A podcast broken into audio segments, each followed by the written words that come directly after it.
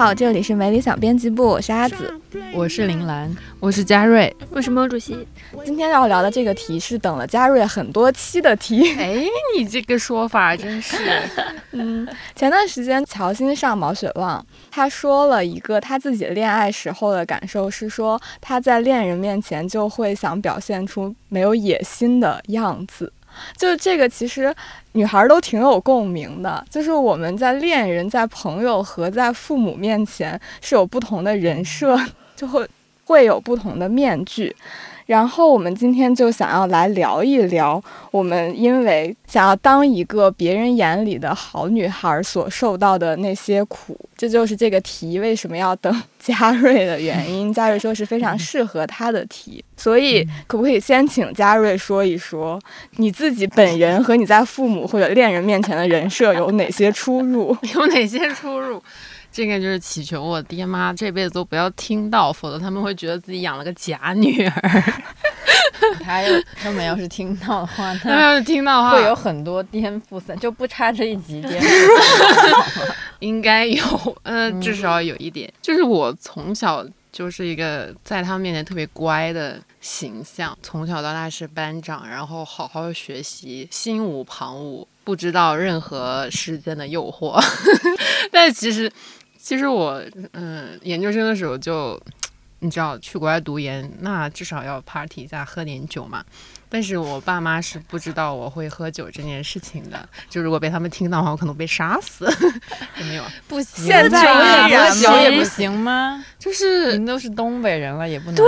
但后来变成我要维持一个形象，就是我如果我爸但凡知道我会喝酒，他会比如说过年。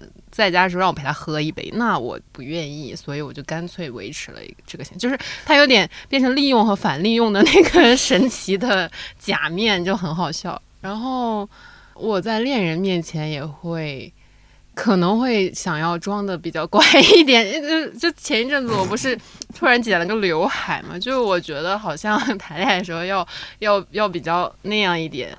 然后我剪刘海，第二天上班，然后对面的同事看我说：“你一个 双颈刘，问为什么要剪刘海？”我想了想说：“也是，我就是一个比较……你刚才说了什么双颈刘纹吗？难道小心粉丝过来炸 炸掉这个是那个冲掉这期节目？刚刚刚刚就是不自量力的，不是，刚刚就是蹭了一下。Anyways，就是我的形象大概。”我不知道，就是可能不太熟的人会觉得我是那种比较凶的人吧。那了解我的人大概就知道我比较软弱。嗯，这跟刘海有什么关系呢？刘海是一个想把刘海那趴忽略过去 嘛？刘海就是一个有点。幼的感，就在我眼里啊，刘海齐刘海是一个有点幼的感觉的形象。然后呢，我可能初中之后就再也没有留过齐刘海了。但是我前一阵子谈恋爱的时候就剪成了一个齐刘海，我也不知道这是什么反射。你就是想表现出自己很纯情，也没有不知道，感觉好像需要一个什么形象一样。除了喝酒之外，你还有什么事情是不想让爸妈知道的？我之前谈过的恋爱，他们也不知道，而且我对他们是关闭朋友圈的，所以他们也不知道我日常在干啥。我觉得我如果有想要跟他们分享的，我就直接发给他们。我的朋友圈感觉是一个奇怪的人设，好像也不太是我商务人设。对对对，干的就是每天转发你们写的文章啊。现在也没有很勤了，好吗？那你爸妈就是也没有问过你？为什么不发朋友圈这种事情吗？太多年了，他们已经接受了，然后导致就前两天他们突然介绍一个什么相亲对象给我的时候，然后我忘记立刻隐藏朋友圈这件事情，然后导致完蛋了，不知道他们有没有对齐这个事情，就是有人能看到，有人看不到。后来说算了，就这样吧。这也太极快了吧！但是如果一个相亲对象和他相亲对象的父母 要对齐一下朋友圈，这也太诡异了吧！如果他要对的话，那这个人更加不能。没关系，这个人已经经过猫爷的那个审查，被 pass，直接 pass 掉。太好笑了。所以蓝妹有吗？基本上没有，因为我不太会伪装，装不了多久。就是你也没有想要刻意塑造没有没有没有，我觉得我就是一个客观来说很乖的一个人，因为我什么事儿都不干，就是这跟那种性格没有太大关系。我这个人就是不太会干坏事的人，因为刚才嘉瑞也聊到喝酒嘛，因为我本人就是酒精不耐受，所以我也没得装，我就是喝不了酒。然后我也抽烟、喝酒、烫头，你就说哪一个？之前烫过头，但 是后来因为懒，因为烫头你要护理什么的，头发发质变得比较差，所以两年前也把烫的头也剪掉了。然后抽烟也不，所以也更不可能说在他们面对烟这个东西没有任何的执念，所以在他们面前也不可能去。压抑这个抽烟的冲动也没有，所以我从客观来说，没有任何这种事儿要干。那？我也不纹身，对，也没有那种要挡住自己的那种，因为我主要是太怕死了，我怕疼，所以也是没有去纹身。然后又因为我不是那种异性缘特别好的人，所以就没有那种什么哇，在外面有十几个男朋友，就是也没有这种事儿。他就是一个异性缘不太好的人，所以我也不需要装。客观来说，很乖。所以就是你完全没有任何想做的事情是超出身边的人的接受标准的吗？没有，我想来想去没有啊，真的没有啊，顶多就是因为我又很懒，就我没什么想干的事儿，除非就是睡觉，我喝奶茶，然后躺在聊什么？躺在沙发上看电视、看视频，一天都不动。除此之外，没有特别想要干的事情。感觉好幸福，因为我们之前聊起这种束缚的时候，然后猫爷就明确表示没有啊，我都是想干什么就干什么。猫爷已经是还还想怎样？如果是他爸妈的话，您又不用担心，又不咋用担心成绩，然后其他的就没啥好担心的呀。我对，就我刚一直在想，就是这个问题。好像跟我预想的不太一样。我确实没有觉得说，我从小到大有非常的被别人、我爸妈或者是什么亲戚啊、身边的人去束缚，说你应该长成什么样子，好像没有。但是你说爸妈有没有期待，肯定有。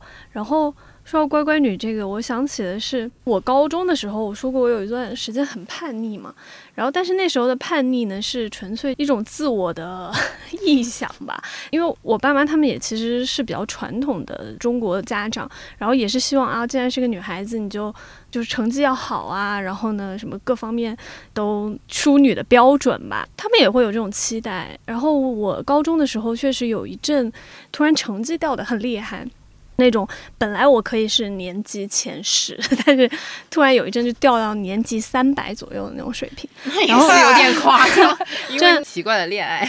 其实我自己想起来不是因为恋爱，但我高中三年确实是一直有一个男朋友。对，谈恋爱这个事情，我爸妈是不知道，就我以为他们不知道。然后我记得我那个时候成绩掉的很厉害的时候，就是谈恋爱这件事情上已经谈蛮久，主要是因为那一阵成绩的下滑。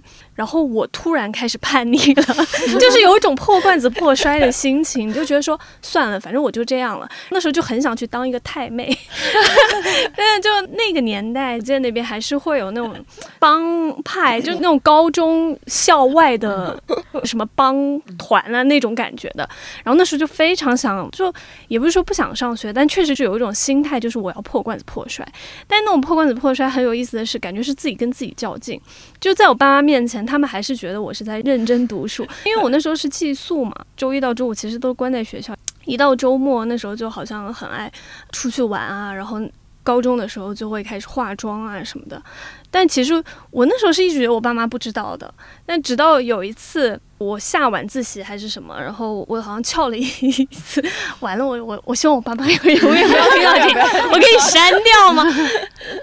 但哎算了，反正我觉得我妈应该也知道。我现在回想起来会觉得，你以为你爸妈不知道，但是就我跟嘉瑞的情况可能不一样。我那时候真的是觉得我爸妈不知道我有这样一面，然后我在他们面前还是尽量维持了一个呃认真想要去好好读书的女孩子的形象吧。嗯，然后后来是有一次，可能我翘了一次晚自习，然后呢出去学校去约会去了。结果我因为我妈会来开车接我回家，然后呢，我就记得当时我也不知道为什么那天很神奇，我妈提前到了，然后呢，我我一般是按照就是晚自习下课的时间往回走嘛，然后走到校门口，假装我从 晚自习课上下来。我当时就跟当时的男朋友一起走在那个路上，然后走到一半的时候，就突然听到旁边一辆车急刹车，其实我都没有看见那个车是什么，但我心里就突然就完了。然后那时候我就有一刻觉得好。整个就是天塌了，就完全就是突然啪，你知道吗？就自己内心幻想了一个啪塌下来。后来我妈就在车上叫我，我就转过去。我真的是现在回想起来，身上还是有点麻，就是那一刻是一个麻木的状态，就你也不知道发生了什么，然后就是很木然的就看到我妈，然后我就默默的自己走上车，也没有跟人家说再见或怎么样。然后我妈后来就开车走了。我妈在路上就。因为我当时我小的时候，我高中之前，其实我是非常怕我妈的，因为我妈她。他是那种严母吧，可以说，然后对我教育啊什么的管理也都一直比较严格。然后当时我心里，我那时候真的是有一种崩塌之后的，你已经完全没有任何正常的意识，你就是觉得。你什么也不想想，你就脑袋一片空白，你也不知道该说什么，就非常木然。我妈问我什么，我就答什么。但她问的也非常的正常，她也没有很歇斯底里的说，很激烈的问到你说，她就问我，哦，那是谁呀？然后我就答那是谁谁谁。然后，嗯，她说你为什么没有上晚自习？然后我我也忘了我 我回答是什么，反正我已经完全忘记那一阵在回答什么。后来反正那一次之后，我爸妈好像跟我谈过一次话，然后谈的非常的。深入且漫长，我就记得一个晚上，我们母女还有加上我爸爸，三个人就好像彻夜长谈的那种感觉。呃，后来我自己的发现是觉得说，其实有很多我以为我爸妈不知道的我的一面，其实他们都知道，只不过他不会去拆穿，也不会刻意就是说啊，你应该怎么样，不应该怎么样。我爸妈好像一直在这方面，我觉得做的都还 OK。所以这些恐惧就是你给自己的。对，就那时候会，尤其我觉得是初高中的时候，因为我其实从小长到大，我说的我爸妈没有给我什么束缚啊或压力什么的，但是呢，我确实是有一个惯性，就觉得你是一个好学生，然后你成绩也不错，然后。一直都是这么顺下来，到了高中的时候呢，因为成绩的下滑，然后导致我整个人那时候真的就是一种很叛逆的心态，就觉得说算了，反正我都这样了，那我还能怎么样呢？就那种心态。然后那时候都是在跟自己较劲。其实爸妈真的就还好，包括我那时候成绩掉下来，我当时我自己心里是有一种觉得很恐惧的状态，但那种恐惧，嗯，不是来源于说我怕我。爸妈知道了会怎么样？更多的是你就是因为你一直是这样说那种好学生的惯性下来的，所以那个时候你自己会有一种觉得完了，就我这辈子可能完了。但是其实爸妈真的就还好。嗯嗯，我真的完全可以理解这种好孩子和好学生的惯性。我觉得我现在之所以依然，比如说想纹身，但是害怕我妈骂我，我也就是因为还处在这种惯性之中。爸妈对你的预期已经是一个乖孩子了，就没有在中学。大学阶段去给他们做好一个预期 管理，管理。当年没有做向没有学会向上管理，因为我会发现跟同龄人交流的时候，就是中学时代的。叛逆的孩子，他们现在活得要自由很多，因为爸妈对他们的期待就是你现在可以好好工作，不给我们添负担，就已经很好了。我觉得我比这个乖乖女更多一点是，可能我从小性格就是我比较容易 get 到旁边人的那个。心情就之前不是有一个关于松弛感的讨论，就一家人没赶上飞机，然后结果大家也嘻嘻哈哈没什么事儿，就有两个人回妈妈带着谁回家，剩下人就也没什么事儿那个。然后我就想起来，我小的时候家里挺紧张的，比如说我妈让我干什么，我没听清，然后再说一遍的时候，她就会大喊一声，导致我其实处在一个备战 状态，也不是备战，就是紧张状态。然后他们对我的期待就是。他们会希望我能提供一些抚慰的能量给他们，因为我从小可能这种性格，然后加上我姐、我表姐，就是那个学习很好的表姐，她在家里跟爸妈的关系是，她爱干啥干啥，就天底下没有人能管得了我表姐那种人，所以他们就是会加强我这印象，说 OK，你既然没有你表姐学习好，那你要听话，并且你要体谅作为父母的一个心情，然后呢，比如说他们俩吵架了，我要怎么样，然后或者家里怎么样，我应该怎么样？我现在回想起来是个挺大的负担。我需要时时刻刻注意他们俩的情绪这个事情，然后导致我现在也是这样，过于看别人脸色行事的这个东西，其实我自己也难受，然后可能跟我比较近的人可能也不舒服，反正就是，反正我现在就变成了这样一个人。嗯，但我觉得你妈妈说，因为你没有你表姐学习好，这个我真的是有点 哇，我从小到大真的就是被这样念大的，导致我觉得好像我要得到什么东西，必须要先达到一个什么标准才行，你知道吧？就是那种我我希望所有听这档节目的父母反思一下自己，这个事情好恐怖啊！因为我是，因为这就相当于是你，你爸妈有一个别人家小孩的标准，然后一直在摁着你去说，你看看别人家的孩子怎么怎么样，这个是非常典型的，说不好听就是非常典型的 PUA 了。我觉得这样孩子长得会很，反正会很痛苦。我小时候也是会，就是我妈也是会偶尔说那种什么，我我不知道有没有讲过这个故事啊，就是比如说我今天考了九十七分，然后呢我会很高兴的回去，然后我妈就会说，嗯，九十七分不错啊，呃，但是那你们班有几个人考一百呢？然后我就会说多少个人考一百，然后我妈就会说，嗯，那为什么你没有考到一百分呢？这丢了的三分怎么怎么样？然后。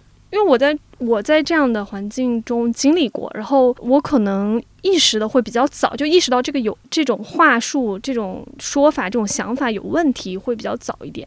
然后我又是那种会去比较直面的去抵抗，不是说我妈这么说了，我就觉得这是应该的。反正我记得我到。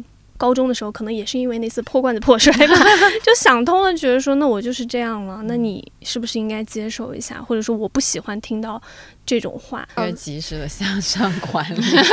对对，但是我觉得这个跟啊孩子和父母的关系有很大关系。我之所以敢那么去跟我父母去这样的。呃，表达我的不满或者是什么？我觉得是因为我爸妈他们相对来说，即便我妈很严厉，但我爸一直非常宠我、溺爱我的那种，所以就是他们两个人整个给了我一种安全感。我觉得这个是非常重要的。反正我自己是到后来才。意识到说，其实我有很长一段时间都在跟没有安全感这件事情在战斗。就是我我的很多行为，我的很多方式，我想要获得别人的关注，或者是我想要做到一个什么事情，很大时候是因为我自己缺乏一种很底层的安全感吧。但我比较庆幸的是，说我爸妈他们确实是给了我一个，无论在交流上、相处上，还是父子母子之间的沟通上面，都。都会给我一种安全感，就是说我今天虽然可能一时惹你不开心，或者是做了一些违背你意愿的事情，但是你不会因此而抛弃我，或者说因此而不爱我了，或怎么样。就是他们给我的安全感，让我相信无论我怎么样做，他们都能够理解我。然后这种安全感，我觉得还挺重要。有一些父母他会用他们自己的感情来绑架孩子，就会说你如果不按我说的这样去做。那你就是在伤我的心。我几年前是非常搬移这个说法，因为刚好我妈生过病嘛，然后我爸也会用这种，我爸就会说啊，你妈在那哭了一晚上，怎么你不能再怎么样？你会觉得，那如果你再顶回去，可能就谋财害，也不是谋财，这个可能就更严重了。然后他也不能解决任何问题，然后我可能就不解决他。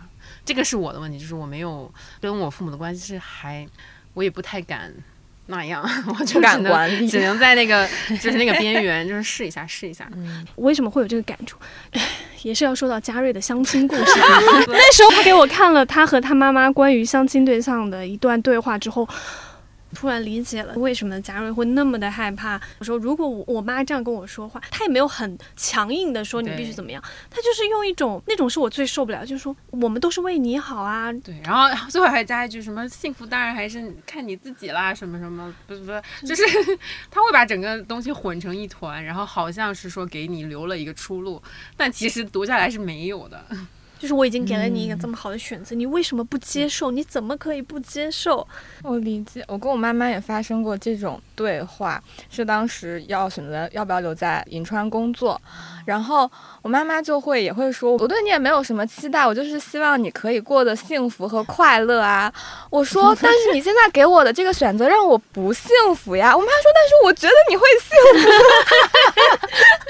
对对对对，就是这种，已经无效沟通。我觉得你会快乐，不然你将来会后悔的。对对对，我爸天天，你回哈尔滨，我给你买辆车，咱家有房，然后你就天天就是咋地咋地咋地，然后挣的钱就自己留着花，不好吗？你北京那个小破地方住的舒服吗？我说还行。这贼逗。就是父母，反正我的父母真的很喜欢说，我们只希望你快乐，就是希望你幸福。但是如果你不稳定，如果你不结婚，如果你不什么什么，你就不会幸福的。刚才嘉瑞说的那个，他要做父母之间的，给父母付出很多情绪价值，这个我也有同感。我们家庭可能就得有一些像，怪不得那个你有一些东北基因。就，但是我我好像不是说就是要负责给情绪价值，他们对我要求是懂事啊，对，就是这是懂事，懂事这个情绪价值，就是这个这个也不是一个要求，而是我好像小时候就是一个比较。不任性，然后非常会察言观色的那种人，所以你从小的人设就是一个乖巧懂事的小孩儿，所有人都会那样夸奖你，然后爸妈也觉得你就是这样子的一个人，然后一旦你表现出来什么任性的行为的时候，就立刻变成你怎么变了？你以前不是很懂事的吗？就是这个标准问题，我也特别想探讨。上学的时候，大概还是以说学习成绩为标准。然后呢，我就会有很多叔叔阿姨家的孩子，就是学习超烂，然后父母付出了超多，然后哪儿也没考上，然后随便毕业了，然后没找着工作，回老家继承一下，比如说这个人的生意，那个人生意，然后把老公也带回来。但是因为他们先生了孩子，所以以前的事情一笔勾销，他们就变成了最懂事、最懂事、最受家里欢迎，每天能拿出来念说：“你看人家谁谁谁。”我真的就不服了，我说。这是什么道理？请问这是什么道理？我真的很气，就每次一谈到这些人的时候，我就很生气。那我之前学习那个时间是为了狗吗？就是我自己找工作，然后我自己能养活我自己，变成了一个不好的事情。我要回去依赖他们，然后只要我生了一个孩子，万事 OK。即使我老公什么也不能做，还要吃。丈母娘家的饭也 OK，就这都 OK 吗？我真的，我现在对这件事情非常的愤愤不平。你应该来录我们上一期讲飘在城市，真的那种评价标准的突然转换，对于我来说也是从一个家里面哇，这个孩子从小听话懂事，学习又好，现在就变成了，嗯，学习这么好，到底有什么用呢？那你不可以说你和梁文道聊天这种吗？你就不认识梁文道是梁文道，那你就播一下什么《锵锵三人行》，你说哎，这个这个我跟他聊过天，不可以吗？然后我妈妈还会说我每天写一些负能量的东西。你说你说你啥朋友圈还是写的文章？就是我写的文章。为什么有一个好伤人？说为什么要写这种负能量的东西？这不是长久之计。太好笑啊！你们起点都好高，我可能是因为我起点太低了。我以前就说过，我幼儿园的时候的那种很简单的数学题，全班都一百分，只有我一个人拿六十四分。就我已经说过，记得很清楚，很清楚。哎，是我妈告诉我的，我我本人不记得，但是我妈记得很清楚。可能从那个时候开始，无意识的进行了向上管理，从此之后他们就没有抱什么期待，然后我们家也没有成绩特别好的亲戚。好像都没有，所以我就是一个随便嘛，都行，无所谓的一个状态，所以我就没有刚才你们的痛苦，我都觉得哦，好惨呐，那是一个很幸福的，对。但其实就是如果仔细回想这些痛苦，会发现他那个痛苦是来自于别人不再夸奖你了，其实好像还是说在依赖一个外部的评价标准吧，嗯。别人夸过什么呢？我好像就没有什么夸过的东西，所以没有什么可以依赖的评价。哎，我真的不太……那这么想下来，我觉得我们我的这个原生家庭对我的评价或者是对我的爱都挺纯粹的吧，就是没有什么太多关于成绩好不好，因为本来真的不太好，我偏科太严重了，所以本来就不太好。然后再加上我，我其实初中开始就去读寄宿学校了嘛，所以也是一个比较脱离家庭、脱离父母的一个状态，只有周末才回家。然后再到高中，再到大学都不在家人身边，所以他们没什么可以管我，确实管不到，管不到。自从我出去念书以外，他们。们对我最大最大的要求就是一定要安全，嗯，这个是最大的要求，其他都无所谓，其他真的无所谓，什么英语怎么样，行不行那些都无所谓，只要你人安全就好。对，因为在我就比如说我爷爷奶奶经常看到的那些新闻都是这个美国很危险呐、枪对对对对对对对，所以他们对我最大的要求就是一定要小心，不要外出啊，就是 就是这种要安全，其他就没有了。嗯。向上管理不错，我是觉得，哎，就是有一个对自己的孩子没有那种过高的期待，其实挺重要的。因为我有很长一段时间痛苦都来自于我觉得我一直在满足我妈的期待，所以那一阵我就是非常压力很大，就那种感受是你永远要去为了一个人的期待而努力的状态，我觉得是负担会非常的重。就我记得我。直到研究生毕业吧，我都没有摆脱我在为了我妈的期待去努力这一生的状态。可是后来我突然发现，其实我妈她并没有把那种期待强加在我身上，她确实还是会希望她自己本身的期望吧，就她会觉得说，诶，你这样过或者活成那样的生活方式会更好，或怎么样。但是其实她，我把她看得太重了。我现在觉得，就是年龄慢慢渐长之后的一大好处，就是在于真的对于很多事情，你就会放下，就真的是无所谓了。无所谓之后，你会轻松非常多。你比如说像。我就是说，我之前包括升学校、找工作，然后读什么书，包括选什么样的男朋友这件事情，有一阵都会考虑我妈的感受。因为我说嘛，我妈她也是那种很传统的观念啊什么的，我就一直觉得说我只能走一条非常非常模板化的社会的路径，一旦我偏离了这个路径，我妈可能就会失望，然后就会很伤心或怎么样。我那时候其实就一直是这么想的，然后是因为疫情，疫情之后，我觉得。可能我爸妈还好吧，但对我个人确实是有一个非常大的冲击。你会发现，原来你想完成的那个路径，不能说完全堵死了，但是你会发现它没有那么重要，或者就是说它没有那么有意义了。我现在随时，比如说我之前疫情前，我会觉得说我在工作上，我既然从那种好的学生的模板进入到社会，那我在社会上也应该按照原本既定的那种所谓成功模式，我应该有一个非常明确的进阶之路的。我那时候是给自己的。一个压力，当然我也会觉得这是我爸妈对我的一个期待吧。但后来真的是疫情这三年的一个冲击之下吧，我会突然觉得那条路好没有意义。就是我我自己想象中的那种所谓功成名就的状态，或者说你想要达到的那个高度也好，那个那个所谓的社会位置也好，毫无意义。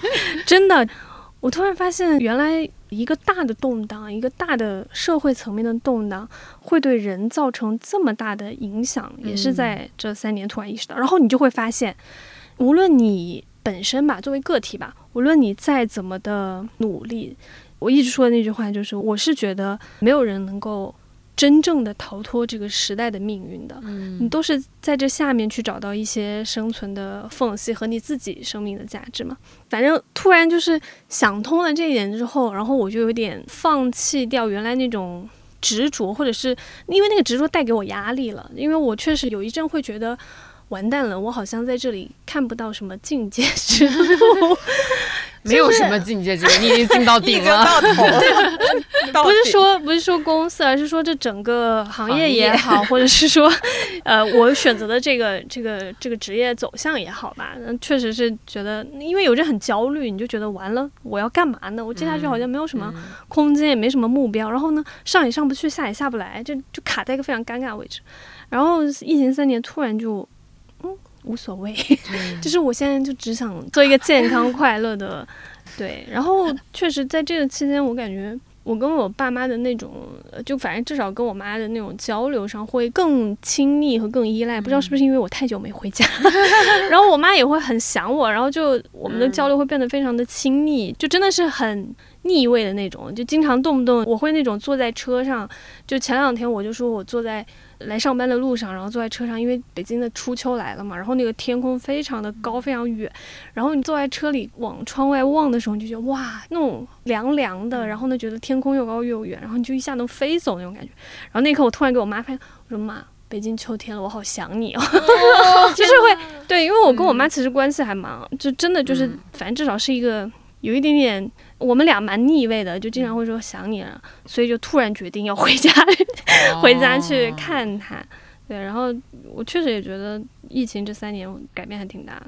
所以你成长到现在之后，已经没有任何从家庭里面感受到的压力或者束缚了。有啊，生孩子啊，这是我唯一现在可能我还没有跟家庭达成共识的一个主要矛盾点吧。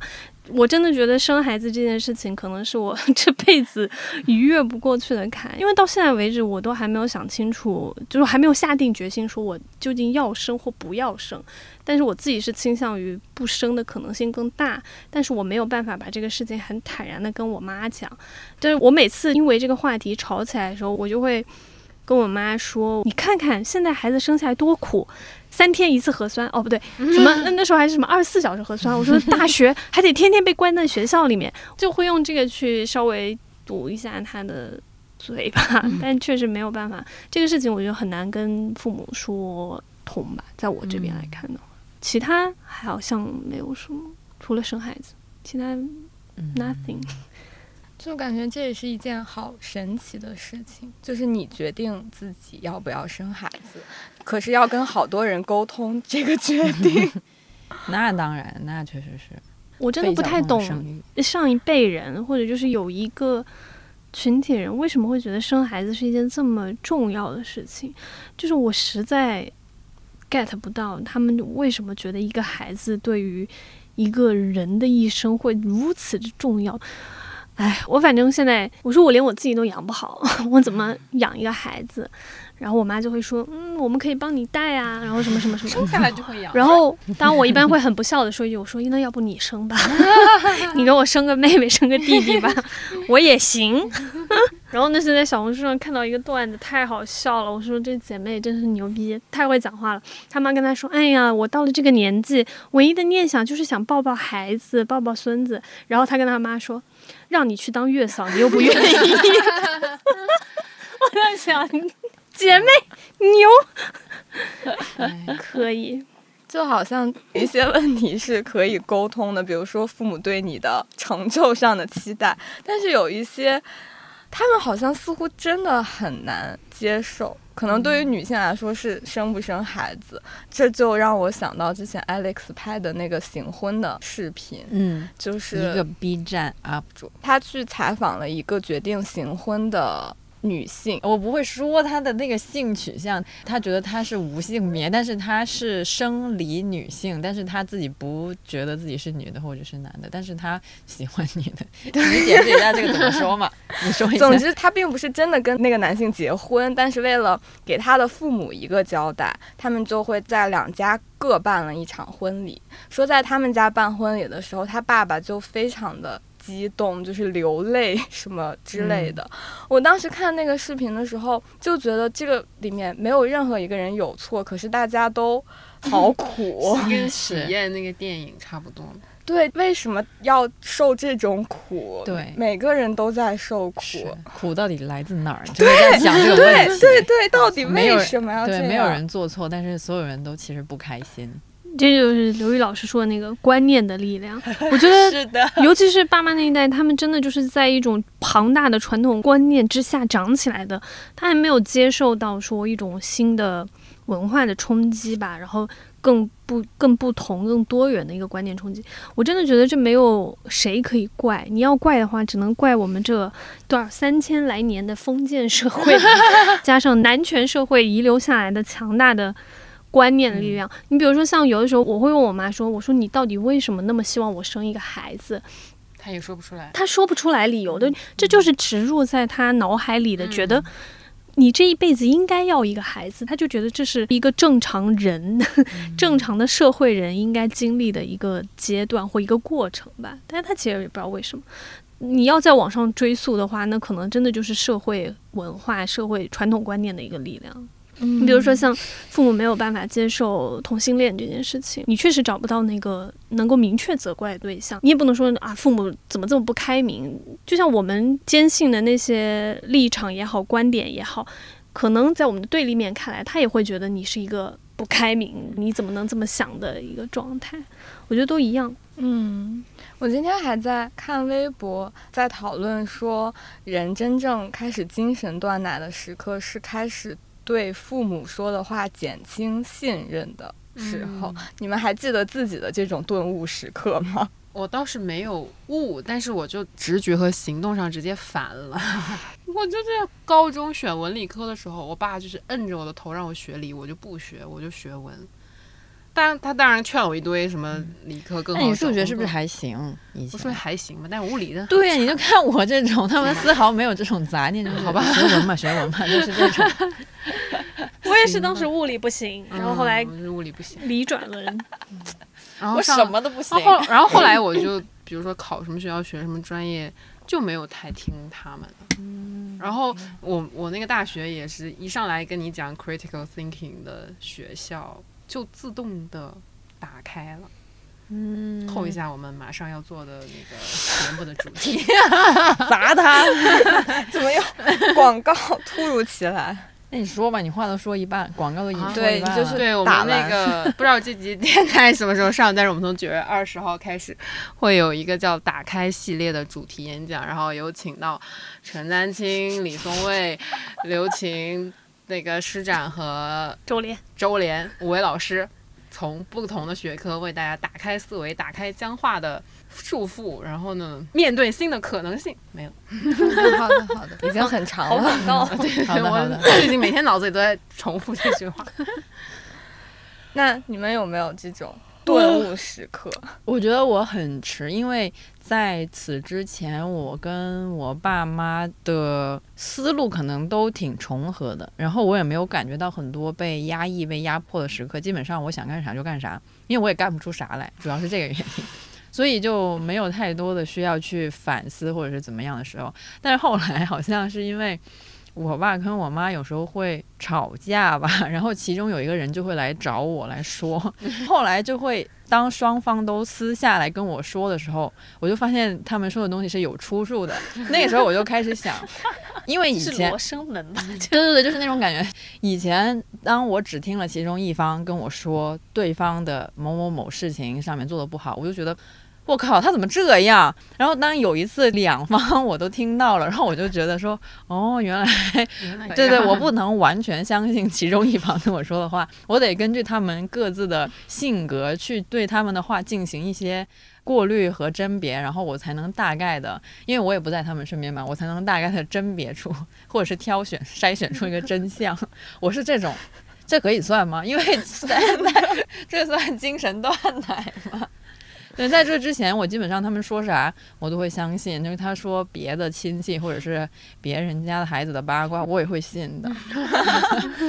对，但是在几次的这种事件发生了之后，我就开始就 OK，就我会斟酌一下。这种事情我真的经历过一个非常有意思的例子，就是我妈特别生气的跟我说，天天跟你爸说攒钱，你爸爸就大手大脚。那天跟谁谁谁吃饭，他又去结账，就非常生气。然后后来我就跟我爸聊起来，我以为是花了多少钱。我爸说：“哦，就是跟你那个什么爸爸，我们去饺子馆吃饺子。”对，就是类似于这种事情，会有一些这种事情，就是说他干什么什么什么那人，但是最后你才发现，哦，原来是事情不是我想象的那样，是这种断奶时刻。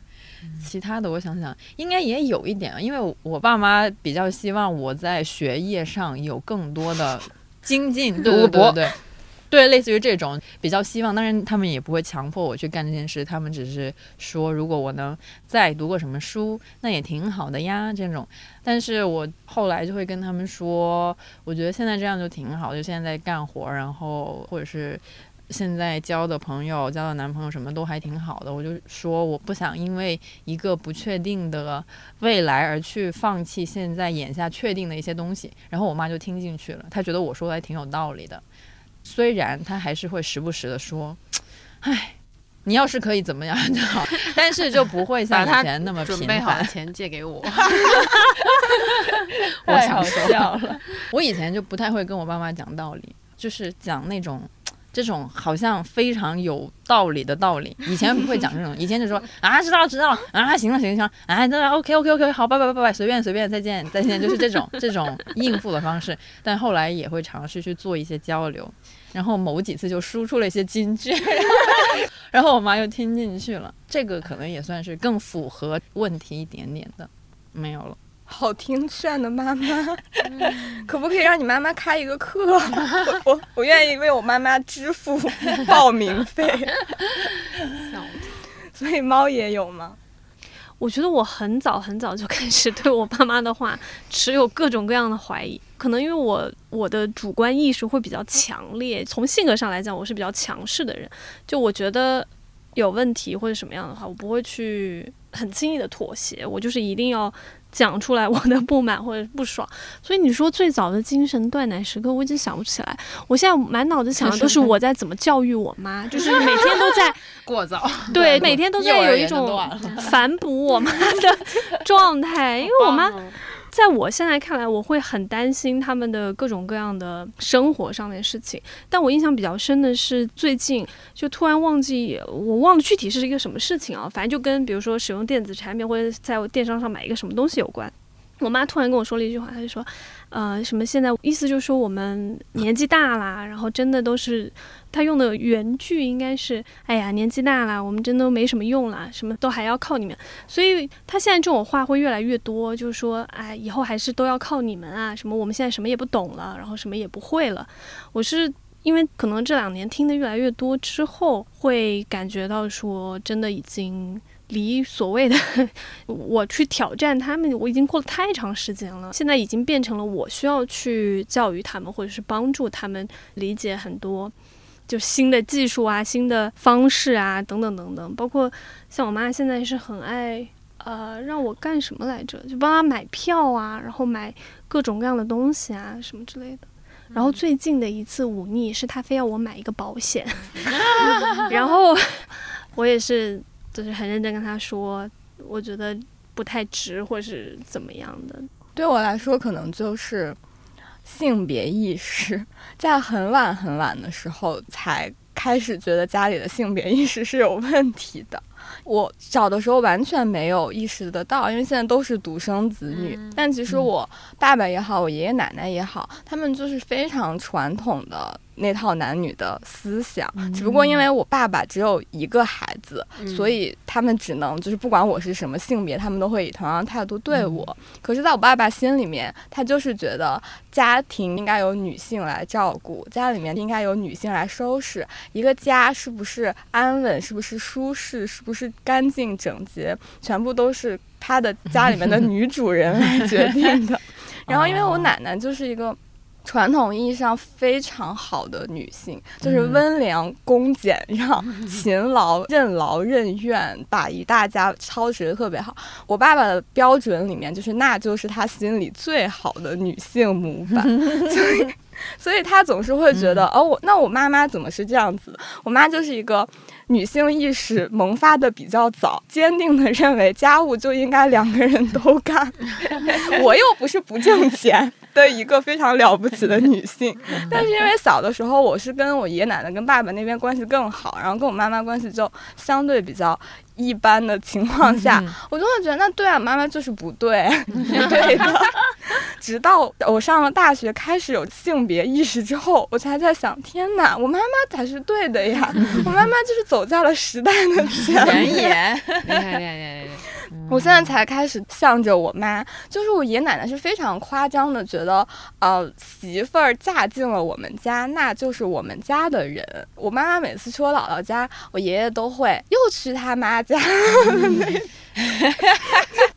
我真的是到很大上大学，然后开始学这个，开始研究这个，才发现这些东西都非常有问题。我小的时候是会和他们一起生气的。那你很厉害呀，你有这种反叛或者是走出去一个圈子的过程和意识，我觉得就很厉害。我完全没有，我都是因为原生家庭没什么问题，所以 这这好像一种凡尔赛哦。我原生家庭没什么问题，剪掉，剪掉。但这个是实话，因为我真的是觉得我是没有那种。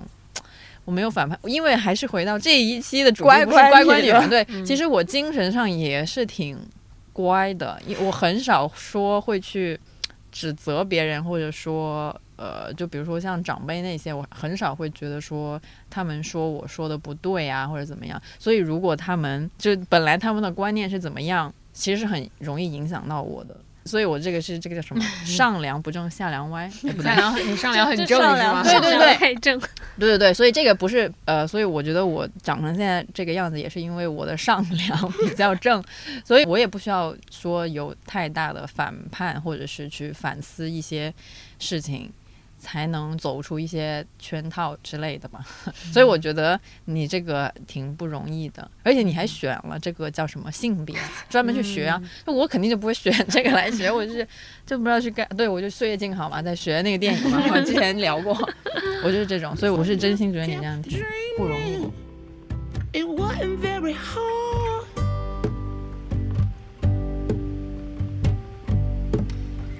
I spent all this time trying to figure out why nobody on my side. 这里有一个问题是，呃，有没有什么期待，但是目前还不敢尝试的生活方式？因为觉得好像还受到了很多规训，所以有一些生活是不敢去过的。你们有没有呢？我觉得蓝妹应该没有，蓝妹整个人真的 离这种拧巴的感受太远了。你看很多文学作品和艺术作品，应该完全无法共情吧？都在脚上。没有，我看那个叫什么鲁尼的那个聊天记录的时候，我就想。OK，我理解一点点了。笑死！我有时候其实会很羡慕像姜思达那一种人，我觉得他很敢去，他起码是比较敢去表达自己所思所想，然后他自己是谁，他比较敢表达出来。反正我看到的是这样子，但是我就是一个比较无聊无无趣的人，也不刚才也说了，不抽烟不喝酒不泡吧不也不太喜欢什么熬夜蹦迪，觉得很累。但我以前也会有那种想法说，哎，我怎么这么的乖呀、或者是什么事儿也不干。也会有点想去过一些稍看起来野一点的，听起来比较野的生活。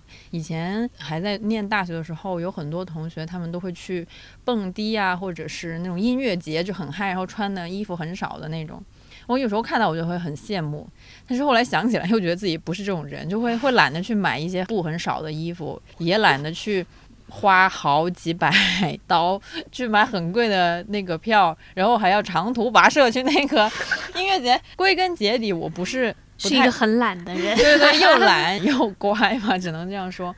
但确实是会对那些有点光鲜、有点年轻的生活方式比较的向往。嗯，是这样子。嗯，现在就没有，现在就大概就接受了，我就是一个这么懒的人。我就是属于那种在初中的时候干过最出格的事情，就是偷带零食回学校，你懂吗？你讲过。对吧？就是这种。现在没有了，哎，算了。我也很想穿很夸张的衣服，但是这个确实是因为夸张的衣服不舒服。就是因为这些年真的非常流行露脐什么的，可是我就是肚子只要露出来 就一定会着凉 拉肚子。这 这不是规训了你，这是肚子规训了你吗？身体规训了你。我这几年已经可以很坦然地穿吊带出门都没有问题，但就是很想要穿漂漂亮亮、露很多的衣服，可是我会拉肚子，只能穿几个小时，不行，十分钟都不行。这么严重吗？那你家什么人胃寒？对呀、肯定要说你胃寒、宫寒什么寒那个寒 了。屁 孩。我也是也也以前也会想穿得少一点什么的，但也是因为很懒啊，然后不想涂防晒，不想这个那个，不想搭配，所以连回家都是穿个 T 恤，穿个什么很正。我爸妈没有什么好，没有任何的东西可以指摘我，就是一个从八岁长到了十岁的，就父母给你的范围比你的生长范围还要大的大的大的 多。差不多是，我就是没有办法长到那种程度。嗯，我就我一看起来就是十二点前会睡觉那种人。我对呀、我觉得我跟我爸妈撒的最大的谎，可能就是三点多没有睡，但第二天早上假装睡了，昨天晚上已经睡了，就是那种。哎，我的天呐！我也想要那种灵魂互换，然后我换到了一个很野，呃，就是一个很野的性格的女生换到了我身上，然后我就可以哇，很野，不是这种性格的人，sad，我因为自己偷偷摸摸干过很多比较野的事吗？对，所以对你说了你们刚刚聊到的一些细节，我就没有什么向往。然后如果说，比如说穿什么样的衣服呢？因为我身材也没有那么好，所以所以不太会对那方面有什么。但如果你就是真的喜欢穿的话，你是不太会顾，对我也不太，我也不太喜欢穿。对吧？所以就一样啊，就是你也不喜欢。我我现在最希望我能做到的事情，就是在工作之中做一个任性的人，不要我老是那个兜底的脾气好的，然后要顾全大局，要保证这个保证那个，巴拉巴拉的人。谁让你是这个部门的头头呢？你这个不行，你这个听起来太悲伤了，太悲伤。还是回到这个工作什，想要过一种什么样不一样的人生，就想要工作中做上任摆烂一点。对，这听起来就很惨。哎，但是我也不是那种很想表达，我没什么好表达的，我就我就这样就还行吧。怎么办？好悲惨啊！行吧，这就证明其实你已经觉得自己活得挺满意自己现在的生活方式了吧？可能是我的天花板有点低，我不知道还能怎样，好悲哀啊！我不知道还能怎样，我可能已经被规训了太深。就我我我跟嘉瑞刚才那个想法一样，你们说的那些对我来讲，我也是因为偷偷做过太多有的没有，就是那种什么纹身啊，或者是这种小的东西，在我看来就像你去淋了一场雨是一样的。这有什么？那个发疯文学那一篇，这有啥？我可能就是我怎么想闻到最后闻了一个点。我想象不到。嗯，但我有想过想要过的，但是现在还没有过上的人生，就是我不想要一份很正式的工作。我现在特别特别想去新疆阿勒泰那里，在雪场里面开一家 民宿或者是咖啡馆。我现在就非常的执迷于各种户外活动嘛，每个周末都在外面疯。其实我本身对目前的工作啊，还有目前生活状态都没有太大的问题。为什么还是有想要改变的？是因为我突然发现上班好耽误我健身。我那天突然就忘了上周还是上上周，因为我想约一个课，然后呢那个时间段就很 CEO 时间段，然后就去不了。然后我当时就是是几点？就下午，其实也都没有很早，因为 CEO 时间段一般是什么一点到五点嘛，那应该是六点还是几点？但因为我们上班时间实在太晚，公务员时间 对，然后我就经常在家里打摔手，就是哼，就是会跟我家属撒撒个娇，就说哼。上班真是太耽误我变成一个健康的人了，然后又因为呃马上要雪季要到了嘛，马上十月份了，然后我已经开始蠢蠢欲动，然后正好那天在小红书上就刷到一个博主，然后他应该是去阿勒泰呢开，马上要现在应该还在建，马上要开一家新的可以对着雪就滑雪场雪山的那个咖啡馆吧，然后我就好喜欢，我甚至还问他说，我说我能不能去当店员 就是我现在好想放弃这种很。哦坐班生我也活，我我最羡慕的人生状态是那个《荒野生存》里面的那个 Alexander，就是我非常非常的想过那样的生活。我记得我当时看那部电影的时候，也是某一个假期的一个周末，然后我一个人在家，我就看那部电影，然后我我就是看那部电影在那狂哭。大家去看一下那部电影吧，反正我非常非常喜欢，我太想要这种。状态了，我很想突然抛弃掉我原有的社会上的所有的身份、名字、title，然后包括我的家庭关系，我就特别想要尝试一次，我可以抛开所有的东西，我甚至给自己一个新的。流浪者的名字，然后去，我记得它里面有一句台词，当时我特别触动，意思就是说什么金钱、什么权力、财富，什么全部都是，呃，他他用的应该是什么资本主义的腐蚀，还是什么什么现代社会对于人的腐蚀嘛？然后我当时就说，我也想要 自由，我也不想要这些腐蚀。我现在心里还一直都希望说，我有一天可以这么有勇气抛掉现在的一切，然后背上背包，然后去做一个无名的流浪的人。这个是年我最想要轻的时候还这么想，我现在已经没有。现在的想法就是，哎呀，三十五岁之后如果能不坐班就好了。你看看我已经被规训成什么样了。不是，但我觉得 CEO 时间还是可以做得好，就是你就是真的是八点来上班，不是我说我说那我你真的做不到。我说 不是，我意思是他出去了，没有人会质，就不会有人质问说你去哪儿了。其实还是我是这个意思。这不要那个六点就艾特他，让他给你们看稿子。不是不行，这还还有个问题，如果即使我溜出去了，我还得回来，而且我自己会有极大的心理负担，就会觉得说我过不去我自己心里这一关，那你你看这个就是刚开头说的这个叫什么规自我期待，对，就是你发现做了之后，其实你爸妈也没有很怎样，原 来你做了之后你你自己也没有很怎样。对，其他同事们也是觉得嗯正常正常，我可以往后可以可以。移一下时间，比如说你现在是截止到六点半，让我们 上交作业，你你以后可以就是八点。你们现在有哪一次是六点半？都是那种八九点，然后悄咪咪的来给我发一个，然后我还得大半夜十点多帮你们在那改。对对，所以就移动一下嘛，把健身的时间用来 用来批改。就是还有一个问题是，就是即使我去了 CEO 时间，我回来还得当个打工人，就是享受了 CEO 之后，还得拖着疲惫的刚健身完的身体，然后来回来回来公司，我我不行。打工工作真是万恶之源，我的妈呀！真的，我有太多想，因为最近我又开始玩那个飞盘，然后又想试那个腰旗橄榄球，就特别快。我尝试了一次，我下次好想约一个公司的局去玩，然后就尝试了一下狗子的快乐，然后就非常快乐。之后，然后现在天天就在那想，我什么时候能够 就是各种运动时间自由？因为它像比如说像飞盘和那个什么腰旗橄榄球，它都有一个，其实他们时间还 OK，是晚上八点到十点，在那个朝阳公园那边有很多场嘛。然后呢，我是可以去，但是我想了想，我去了之后呢，我第二天可能就 爬不起来了，就是就会很累。这叫什么？运动自由真的好难。我记得我有一天跟嘉瑞唯一的下属 叶叶子就在那个茶水间，我们俩在吃饭，然后聊起来。然后叶叶子不是因为她跳舞嘛，然后我那天应该是吃完饭晚上就要去、呃上课嘛，然后我就说那你晚上不去嗯，跳个舞？他说他下班之后就毫无力气。嗯，好这个可怜经历就是 低能量和高能量。那天我跟李宗蔚老师还有在聊，我说要怎么对待自己是一个低能量的人呢？他说低能量不是很好吗？你看考拉，每 天考拉不可爱吗？每天就是在那边吃吃树叶、睡睡觉，一下子就说服了我，觉得可以悦纳自己是一个没有什么精力的悦纳什么新词？我的妈呀！就算了吧，考拉蛮好的。没错，没说不可以，没说过。自己舒服就好了。我只是因为想要而得不到，而不是说我没有那个，就是我不想要还要去得到，还是不一样的。嗯，就从束缚聊到了运动自由，那就希望大家都有一天可以不用上班吧。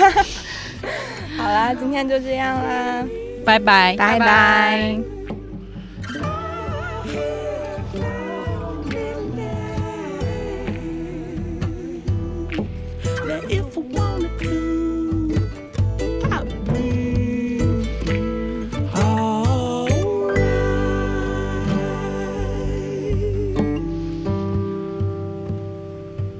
So I just kept going.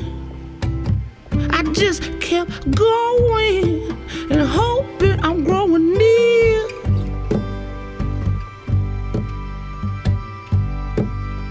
Well, that's good.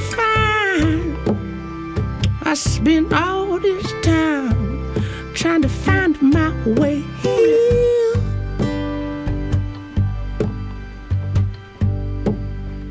And I've been having me a real fun time. And it feels so nice to know I'm gonna be alright.